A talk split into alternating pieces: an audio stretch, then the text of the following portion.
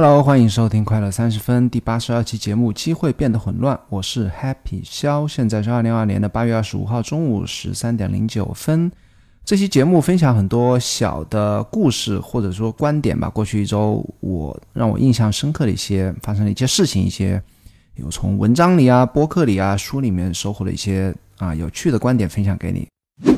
本期播客由有知有行 A P P 赞助。我认为呢，投资是除了健康之外，每个人最应该关注的话题。熟悉我的朋友应该知道，我曾经写过一些关于投资的文章，甚至还做过一期关于定投基金的视频。但这些内容呢都不够专业。如果你想系统学习投资知识，我推荐你使用有知有行 APP 他。帮你学习投资知识，而且他不收费，不推荐股票，只从基本知识出发，让你学会投资的底层逻辑。创始人孟岩先生是一位令我十分尊敬的财富知识分享者。你也可以在 Show Notes 里面找到来自孟岩最新值得阅读的好文章以及播客链接。投资最好的时间是十年前，其次是现在。学习投资先看有知有行。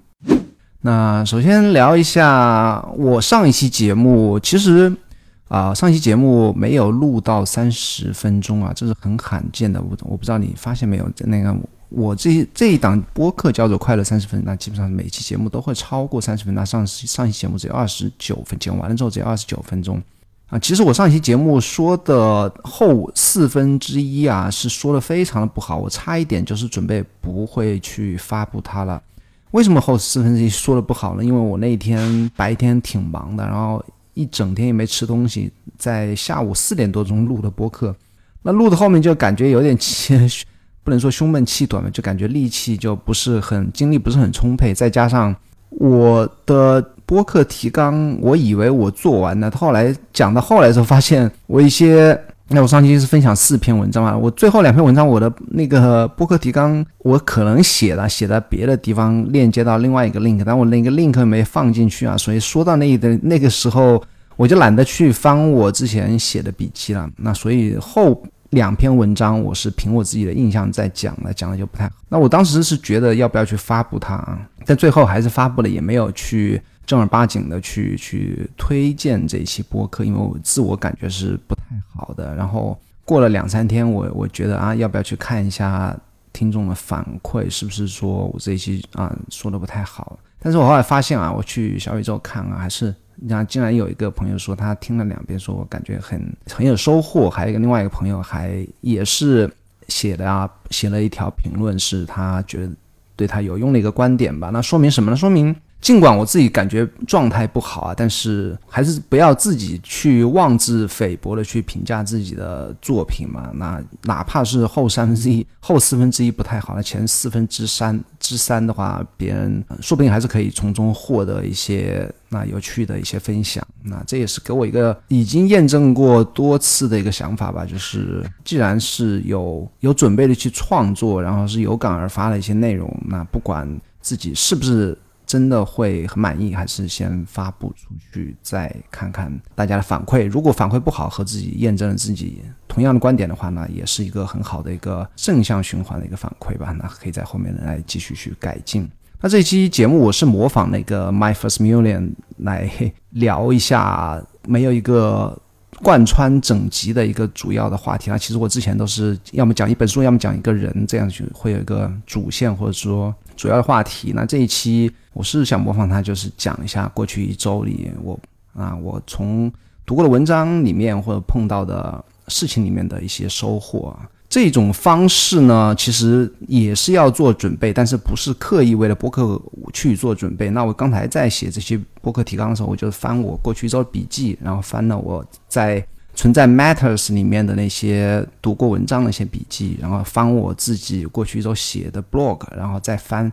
回忆一下我过去一周听的有声书、看的书的 Kindle 的一些笔记，然后就整合起来，就把其中最想和你分享的一些故事吧，就罗列出来，然后跟你再逐一讲一下。那可能不会讲到二三十分钟这么久。那如果在十五分钟的话，能够很好把我想讲的讲出来，那对你我也是一个时间上的节约。首先聊一下 Stephen Pressfield 关于他的项目间隔的一个想想法啊，那。最近听了两期 Stephen Pressfield 的播客，那他是谁呢？是一个美国的剧作家，他写呃不光是剧作家，他写小说，写写非虚构的书，然后写剧本啊，是一个我经常会引用他的故事和他写过的书的这样一个美国美国作家啊。我是看过他的两本书，最近正在看第二本啊。他最近发了新书，所以说上了很多人播客。他那本新书叫做《Put Your Ass Where Your Heart Want to Be》，把你的屁股放到你的心想去的地方。那其实我这期节目是打算来聊一下这本书的，但是为什么没聊？因为这本书没有看完。我以为我昨天冲刺一下，今天早上再起个大早把这本书可以看完，但是还是没看完，只看了百分之四十。但下一期节目应该应该会聊这本书。那这本书我看了也是很过瘾啊，因为他作为一个七十多岁吧，就是有大半生都在写作创作的人，他的一个关于创作的一个 mental model，或者说他一个心智上的经历也好，分享也好，我觉得是对啊，任何在创造，哪怕是是像他说的按。呃，创业者啊，哪怕说其他形式的一个艺术创作者的话，都是有非常好的借鉴意义。那他这本书也是一个非构、非虚构类的关于创作创造的一本书。那他最近有参加过很多集播客啊，比方说上那个 Ryan Holiday 的节目，还上了谁呀？我忘记上了谁节目了，反正。他在某一期节目里面就讲啊，就讲了一个观点，就说他有人曾经问他，当他写一本书结束之后会休息多久再来写下一本书？他叫 project，那可能这个 project 是书，也可能是剧本，也可能是小说，都有可能啊。他说他在啊，他接下来的观点我觉得对我启发很大。他说他当他在那个这本书还没有写完和中断的时候，他已经开始准备下一本书了。什么意思呢？可能说两本书同时，他在写这本书，在下一本书的草稿已经开始写，或者在下一本书的那些准备的一些研究啊、收集资料已经开始做了。他说，呃，有的作家会，或者说有的创作者，特别是我啊，我我我感觉为什么会有共鸣呢？我觉得感觉说了我就是有的创作者他在完成一个项目之后，他会休息，或者说他会花很多时间在推广，或者说会去观察啊书的销量啊，或者大家喜不喜欢这一。你做了视频啊，喜不喜欢听你做了播客啊，然后去再花很多时间去关注你的上一个作品成不成功这个上面，我觉得说的很很让我感同身受。为什么？就我做一个视频啊，我之前在那个哔哩哔哩做视频，我每发布一个视频的后面两三天，甚至一个礼拜，我都会去关注有多人多少人在看我这个视频，然后有多少人今天有多少人去点赞，有多少哎新增多关多少关注者，也有多少人去评论我的。视频，然后我就去回复他。我会 我会花很多时间去关注啊已经发布的作品上，然后这中间的这些时间呢，其实我觉得都是浪费啦。他就不会这样做，他说当我写 做 Project A 的时候，我已经在做 Project B。当我 A 发布的时候，哪怕他不好，我觉得这个观点非常棒。哪怕他不好，哪怕别人都不喜欢他，没关系，我的 B Project B 已经在准备了，可能还没过多久，我的 Project B 又会发布了。那这个。如果 A 没有成功，没关系，我的 B 马上接下来就可以有一个新的开始，一个新的机会啊！我觉得哦，对我启发很大啊。就是说，哪怕我发了推特啊，或者写 blog 之后，我要不要去再去看别人？哎，喜不喜欢我这篇 blog？没关系，我当然会花时间，还是会去收获别呃了解别人的反馈啊，给我的意见。但是呢，你应该按部就班的就去接着做你的下一个 project。比方说，我录录这一期比上期播客不好，对不对？那我要不要去？呃，纠结继续纠结那个好不好呢？我礼拜四发布了，从礼拜五开始就是一个新的循环，是不是？我就开始要做下一期节目的准备，为下一期收集更好的资料、更好的、更棒的故事去去提供给听众，然后争取不要犯之前一个博客犯过的错误。就这样不断的练习，不断的循环，而不要花太多时间在停留在。休息上面，甚至是你在不断的关注你的上一个项目成不成功上面，那这是我觉得他无意间提到了一个，就是他聊播客可以聊一个多小时、两个小时，对不对？他会讲很多很多观点，但是不，并不是每一个观点都会让我们就是从自己结合自己的感受吧，会有所启发，然后也可以利用到自己的自己的工作或者说生活中去。好，下一个话题是聪明人的阅读啊，没想到我讲的还是。还是比较慢啊，那后面还是有很多话题，我还是要抓抓紧加快一点时间。那什么叫聪明人的阅？聪明人会阅读呢？David Perel 的 newsletter 里面，他是上一周分享的这样一个一个观点吧，或者是一个故事，我当时也会放到 show notes 里面。他说啊，他引用了一个福布斯的调查，他也放了链接。他就是福布斯他。最近吧，应该是采访了很多社会精英，那所谓社会精英像什么 Bill Gates 啊，或者说那些啊商业巨头，或者说作家、作者等等吧。采访这些人，那其中有一个问题是，你平均花每每天花多少时间去阅读啊？那这些人最后答案呢，就是加起来，然后再平均一下，差不多每个人都花两个小时在阅读，而不是说两个小时若干个一两个小时刷视频啊、看推特啊、看。电视剧啊等等，他们是大部分的闲暇时间都在阅读，而且长达两个小时。而平均人是多少呢？平均人是平均人只有二十分钟，对不对？那基本上就是平均人的六倍之多啊。那这个这个这个数据有什么意义呢？他就说，我们现在不管是写文章还是做视频、做短视频，什么样形式最能很快的就把你自己的内容让更多人看到，收获更多的读者？我之前也发推文说过啊，是短视频是最快的，其次是。长视频、YouTube 视频，或者在哔哩哔哩做那种评测啊，或者生活啊等等吧，分享知识等等吧。那长视频是仅次于短视频的啊，然后播客可能是会再再稍微再弱一点。那最弱的是什么？最弱可能是文章啊，但是文章你说那种写公众号动辄十万的、二十万的阅读那些，那那那那又是另外一种啊，你就是比较夸张的那种公众号的写作方式。但是你要。正儿八经的去写自己的部落格的话，其实是很难让达到同样同等的付出时间，很难达到那个在短视频上收获的那种观看量，或者说啊收获读者听众的那个效率上来讲的抵不上。但是呢，他说通过这个数据，你可以看到什么？看你收获做不同形式的内容啊，你收获读者的他们的群体特征是不一样的。那之所以更聪明的人或更成功人，他们都花更多时间在阅读。那么，你如果写文字内容的话，你被那些更聪明的人读到你的内容，你的读者里面更聪明的人的比例就会更高。这有没有意义呢？我觉得还是有意义啊，就是你会有更多机会被更成功人或者更聪明的人认识，成为你的朋友或赏识你。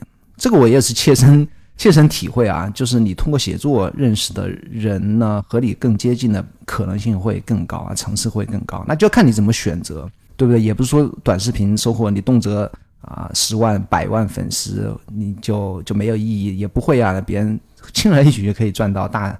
大笔的钞票，对不对？那就看个人是怎么选择啊。就说聪明的人还是会在阅读，所以说你写字的话，不管你写什么东西，是有机会接触到这些更聪明的人。OK，上一期再分享一下上一期为什么我停更六十年代啊？其实，哎，还是有一些人在催更啊，催更的人数不多。我感我感觉，一方面是我自己可能写的不太好，大家没有太留意到上期没有更新；另一方面，是不是大家堆积的最近写绿色的人太多了，就是。读也读不完，根本就不知道是不是我都没有更新啊。当然，那还是我啊分享一下为什么没更新呢？因为上周四周五啊，我是特别请假在家里。那我们家那个 JR 是摇这个暑假结束之后就是五年级升六年级，那上海是六年级是叫做初中预备班，是在初中去读的啊。那在七月份去摇号，所谓的摇号就是进那个比较好的。啊，民办的初中是没有摇进的。那当天没有摇进啊，我回来就和他、和他以及他妈三个人就开一次家庭会议。我说，既然咱们没摇到号，我们进肯定要进家门口那个比较一般般的初中。但是呢，我们从现在开始，接下来四年，我们我们三个人就要一条心去把这件事做好。什么事情呢？就是要把学习接下来四年的学习抓紧，然后初中能够考一个。比较理想的一个高中，那其实上海的初中升学率只有百分之五十啊，什么意思呢？只有一百个小朋友，只有五十个小朋友可以读高中，另外五十个小朋友可能要去读职高或者大专的那种啊，直升大专那种职业培训教育吧。甚至升学压力还是比较大呀，你你要想考一个比较好的高中，甚至是啊重点高中的话，这还是非常难的。那特别是在我们没有进一个很好的学校的基础上了，那。是更需要我们家长和孩子一起去努力了。我跟他，我跟他就说了这句话。我们当时开完家庭会议的，接下来两个礼拜呢，我就是，其实我自己压力还是比较大啊，因为因为接下来就会有分班考试。那分班考试是在上周日进行的。那我们是两个月的时间，基本上还是比平时要更抓紧一些，也不是时时刻刻都在学习啊，可能就做一些习题啊，数学习题啊。我每天和他一起背诵新概念的课文，还是学英语，然后他妈就管他的什么古诗、古诗词啊，然后语文的一些阅读啊，就是他妈就负责他语文，呃，数学和外语就我来负责了，就弄了两个月了。最后上周末是要考试，本来以为是礼拜六啊，所以我。你周四周五就回来，就跟他把之前做的所有东西再错题再过一遍。那没想到周六去了呢，老师通知周日才去考试啊，就又把这个煎熬的日子又往后挪了一天。那好在周日考完之后，他说他自己感觉还不错。那这就是为什么我上期没有更新六十台的原因呢？我都在帮小朋友去复习。那复习是一方面，其实我实际上是有啊，但我心里老是惦记着这个事情啊。上周日考完之后。分班结果在周日、周二出来了，那也也没有一个所谓的一个通知吧，就是啊，班主任就加我，然后就说，哎，你的孩子进入了六年级一班，那一班就是一个算是一个那个分班的一个重点班嘛，那啊，这样看起来呢，就是过去两个礼拜、过去两个月的那个付出还是有收获啊。我们全家当然都很高兴了，但但是接下来的四年还是要，就是继续去，不能松懈。OK，那这是我为什么要停更上期的一个 news letter。那接下来还是想接着这个机会聊一下机会变得混乱这个话题。什么叫机会变得混乱呢？啊，上周日考完试之后呢，那学校就开家长会啊，那校长校长讲话，然后呢教导主任讲话，就感觉到嗯大部分时候啊，你这种学校开家长会，或者说或者说校长出来讲一些很有可能是一些假大空的一些套话呀，但是。在这次，我也感觉有一个非常明显的一个新意啊。那包括校长也讲，那教导主任也讲了一个现在的一个教育的方向啊，就学校教育方向，甚至是说他们的一个叫做一个校训啊，或者学校的宗旨，是一直在提一个词，而且提一个观点啊。什么叫词？什么词呢？就是把孩子要培养一个什么样的一个人？他首当其冲说的词是一个现代人，甚至是一个未来人。然后他也花很多时间去解释啊，什么叫现代人、未来人。校长一直在说，就是过现在每年的变化可能是二十年前的数年的一个变化。就每年整个社会啊，或者说就业机会啊，或者说你可以从事的工作，或者说你嗯努力的方向，社会的变革，那一年每一年就是日新月异的一个变化。那所谓的学校把一个孩子培养成一个现代人，那基本上就是说你要能够适应、拥抱这个变化。你过去所谓的。好好学习就能，然后去读一个好学校，接下去找一份好工作，然后这种按部就班的这一个路径啊，可能就在你十年之后踏入社会之后，就变得说不定会变得更加的复杂，或者说比现在更加的变化非常大。那你现在去啊有一个既定的目标，可能。当你真正的去需要面对挑战的时候，那个目标或者你你认为的那个方向已经发生了很大的变化。那所谓的现代人和和未来人啊，就是要准备好，有一个思想准备啊。首先，一个思想准备，包括能力上也不再是拼命的去刷题去争取中考的高分啊，或者说语数外的一个一个一个只是一个纸面上的成绩，而其他方面的能力。这所谓的能力，一方面是你学习之外的体育也好，艺术也好，还有一种能力是什么能力呢？这是我自己加的话，不是校长讲的。还有一种能力是什么？是你意识你接受变化的能力，或者拥抱了变化的能力啊。我觉得这是一个我第一次听到学校老师和校长在讲那个呃关于教育方面的重点的一个一个很明显的一个改变啊，就是要做一个现代人。我觉得现代人这个词还是挺不错的。那接下来也是分享一个。接着这一个话题，我分享一个 Seth Seth Godin Seth Seth Godin 的一篇文章，是上个礼拜也是他写的啊，跟这个是完非常相关的。他文章的标题就是“机会变得混乱”。我跟你念一下这篇文章，非常短啊，只有两两三段。他说以前的方向很清晰，你向一个著名的机构申请，就会啊有机会被选中，然后你就可以输出很什么，这是然后或者说你得到经纪人的认可，或者某一个机构人员的代理被选中。或者说你取得好成绩被选中，这是以前的方向，就是你只需要争取自己能够通过考试被这些机构认可，被的经纪人认可，你就是可以要么出书出专辑，对吧？要要么是进入一道进入到一个企业，成为管理者，成为 CEO，方向很清晰。他说以前方向很清晰，第二段说现在许多挑选者，他所谓的挑选者啊，就打打引号挑选者，没有什么影响力或权利，什么意思呢？就是说就好比你要去出版书啦，你现在的那些出版社的编辑，他可能并不是说你一个寂寂无名的一个啊 blog 作者，他挑选你帮你出书，帮你编辑好一本一本散文集，你就可以说去做一个畅销书。他没有这个权利了，也没有这个影响力了，反而是什么呢？反而是你需要你自己耕耘，通过社交媒体好或者方面，呃，什么什么途径也好，你需要在之前，在他认识你之前，你就要证明自己，或者说他们是所谓的挑选者啊，已经不再是未来的挑选，那未来挑选者是什么呢？未来挑选者是你自己和你通过自己努力获得的一个读者的一个群体啊，所以说既往的一些。啊，英语有个词，我好像 gatekeeper 吧，就是守门人啊，就是我过去可能几十年甚至一百年的那种 gate gatekeeper，已经完全是失去了他们权利啊。这是我自己加的，我接着念下一段。与其说是别人告诉我们怎么做，然后在我们遵守时给予奖励，不如说是我们每个人都有机会出现并做出贡献。而且，如果我们可以的话，再做一次，这什么意思呢？你不用等到别人来挑选你，不用等到你考试考了一个好的分数，别人去让你去进入好的高中、进入好的大学、进入好的公司，你不用去等别人来给你许可，而是你在这之前就要一次又一次的努力出现，证明自己啊。他最后一句话是这样说的：“他说，这个似乎这件事情似乎变得很拥挤、很混乱、很不确定。”但是我们可以再做一次。什么变得很拥挤、很混乱、很不确定呢？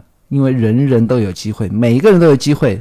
之前的 gatekeeper，你哪怕可以，哎，你是不是家里有亲戚朋友认识他？你可以走后门，甚至说你可以通过自己聪明才智，真的考了就比别人更好，然后可以得到这些 gatekeeper 的赏识，或者说哪怕你并不是最出色的，但是别人就是呃机缘巧合，就是看你顺眼。对不对？你就可以有一些啊，相比较而言的一些优势，但是现在呢，这种优势就荡然无存啊。什么变得很拥挤了？就每个人都可以贡献的这个这个这个场景或场所或者这个呃赛场呢，就变得很拥挤、很混乱、很不确定，没有什么事是确定的，对不对？你今天以为的标准，在明天很可能就完全改变。但是我们可以做什么？我们可以出现并做出贡献。这一次不行，怎么样？下一次再做一次，就像 Stephen Pressfield，你一个项目做完了，不要去管它那个已经发布的项目成功或者不成功。你在做完上一个项目之前，你已经开始了下一个项目，哪怕这个第二个项目和你第一个项目完全不相干，或者说你彻头彻尾的改变，你在不断的出现、不断的改进、不断的革新，然后当前面不成功时，哪怕是成功时。你已经在做下一次了，你已经在重复的出现并做出贡献。所谓的做出贡献，你你的出现对别人有价值、贡献价值的时候，这个就是你出现的意义，以及你能够从所有所谓的拥挤和混乱中突出的一个本钱。OK，那下一个话题是讲故事啊，我最近开始啊，在又开始在。通勤路上听那个有声书，为什么呢？因为 呃，我现在开始上班之后呢，我听播客的速度就加快了。那喜欢听的播客有时候就断档啊，就是没有全部听完了，没有新的的时候，我就开始又听有声书。最近在听一本书，叫做《Story》的《Story Factor》，故事的要素吧。那我我也不知道什么时候去去 Audible 买的，也可能别人推荐，那听起来还不错啊。那今天早上在公交车上听听到第一个章节里面，他讲的一个观点挺有趣啊。当然就，当然他讲了很多很多观点，我每我觉得每一个观点我觉得都有用。这个观点是我啊听到的时候，我就按下暂停键，然后把它记录下来。原话我我没有完全的写下来，因为他是在耳朵里面听的嘛。他意思就是说，讲故事是 pull strategy，其他方式的讲述或者推销是 push strategy。什么是 push 和 pull 呢？push 就是推啊，你把你自己的产品、把自己观念往别人脑袋里面塞，这就是 push，或者说把听众、读者推向某一个方向，推向某一个啊你想让别人去的地方，都是 push。那讲故事不同，讲故事是 pull。什么是 pull 啊？你在那边讲，你并没有要求别人做什么事情，你并没有哀求别人做什么事情，但是你其他人被你吸引过来，被你拉过来。怎么拉呢？就通过你的故事把别人拉过来。这个 push 和 pull，我觉得讲的这两个词用的特别的棒啊！而且我昨天也在开始恢复写 blog 啊，昨天写了一个一篇 blog，是讲我自己的事啊，一个发生我自己身上的事情啊。那我发布之后，那还是有很多在推特上发布之后，还有很多人去点赞转发，还是看起来还是大家还是真的有去读啊，不管是喜不喜欢。那这个我觉得就是。每当我在自己自己 blog 里面写自己的事情啊，写讲自己的故事，然后再引申出一个观点的时候，那些观点能够被别人接受的速度，或者说认可的机会就更大一些啊。那这个我觉得啊，那也为我自己写 blog 奠定了一个一个方向嘛，就是还是更多的要讲自己身上发生的事情，或者说我听来的故事，让我感动的故事。也或者我自己身上发发生的故事啊，这个所谓的 pull strategy 和 push strategy 对我，我觉得是今天早上很棒的一个收获。我不知道你是怎么看的呢？那下一个话题是 YouTube 的警告。那收到了 YouTube 的警告，是一他给我发了一封信啊，可能是现在 YouTube 在清理一些所谓僵尸账户、僵尸僵尸账户，什么意思呢？他就说啊，现在 YouTube 策略是每个。和他有签订创作者盈利协议的，所谓创作盈利协议，就是说可以让你在你自己的视频里选择放广告和不放广告。当你选择放广告的时候，那所谓的所所有的广告收益，他会给你分成，大概是六成还是四成啊？我忘记了。这个就是一个创作者一个一个合作的一个项目吧。他说，如果不如果你在六个月里面没有去继续创作视频、上传视频呢，他就会视同你。啊，是一个不活跃的状态，就会把你的创作盈利项目给停掉。那我距离我上一次做视频，我相信已经超过了六啊，接近六个月了嘛。他接下来就说，未来三十天里如果不做视频的话，我就要把你这个计划给暂停啊。那这也是一个，我觉得，其实我一直在讲自己要做做视频啊，我觉得这个也是给我一个下了一个警告吧，也是帮我可能在接下来我要赶紧把视频做起来。那我自己的计划是要做 Obsidian 的，首先做 Obsidian 的一些。自己如何使用这个软件嘛？接下来讲一些，还还是以讲软件为主吧。讲一下 Raise 啊，就是最近推特上也有很多人提到了一个记录时间的一个一个应用吧。其实我自己还是 Raise 的那个呃大使啊，就是帮他们有帮他们推广这样一个资格或责任吧。可能先做这两个软件视频了，以后要做视频还是会继续做软件视频。然后我还有一个做制作短视频的一个计划啊。做短视频就是我其实每天会收收藏很多我觉得很喜欢的让我有启发的推文啊，我觉得做短视频可以聊一下。自己每天可以选一个自己喜欢的推文，然后给大家讲一下这个推文讲的什么，然后自己的想法是什么，我的收获是什么，或许可以给别人带来启发是什么。那这是我的短视频的一个计划。那短视频其实它是现在 YouTube 它的短视频是没有一个广告盈利的计划的，就是说它不会在短视频里插入广告。那广短视频呃有一个很好的地方在于，它可以更快速的帮你。啊，吸收你的频道的订阅者，所以说你的短视频它可以做是你自己的推广的一种方式啊。当你制作更多的短短视频的时候，你鼓励别人来关注你的频道的时候，当你发布长视频的时候，可以你的长视频会可以有办法被更多人看到。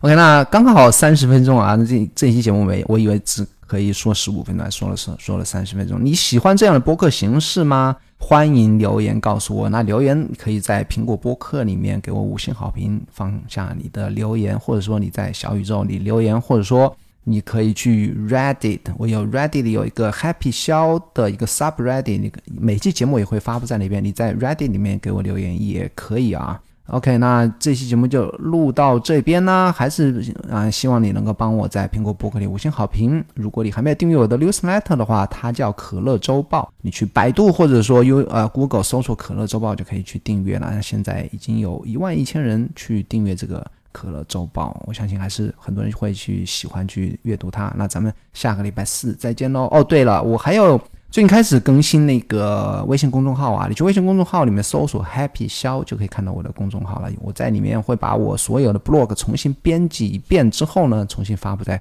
每天发布在我的公众号里面。咱们下礼拜四再见，拜拜。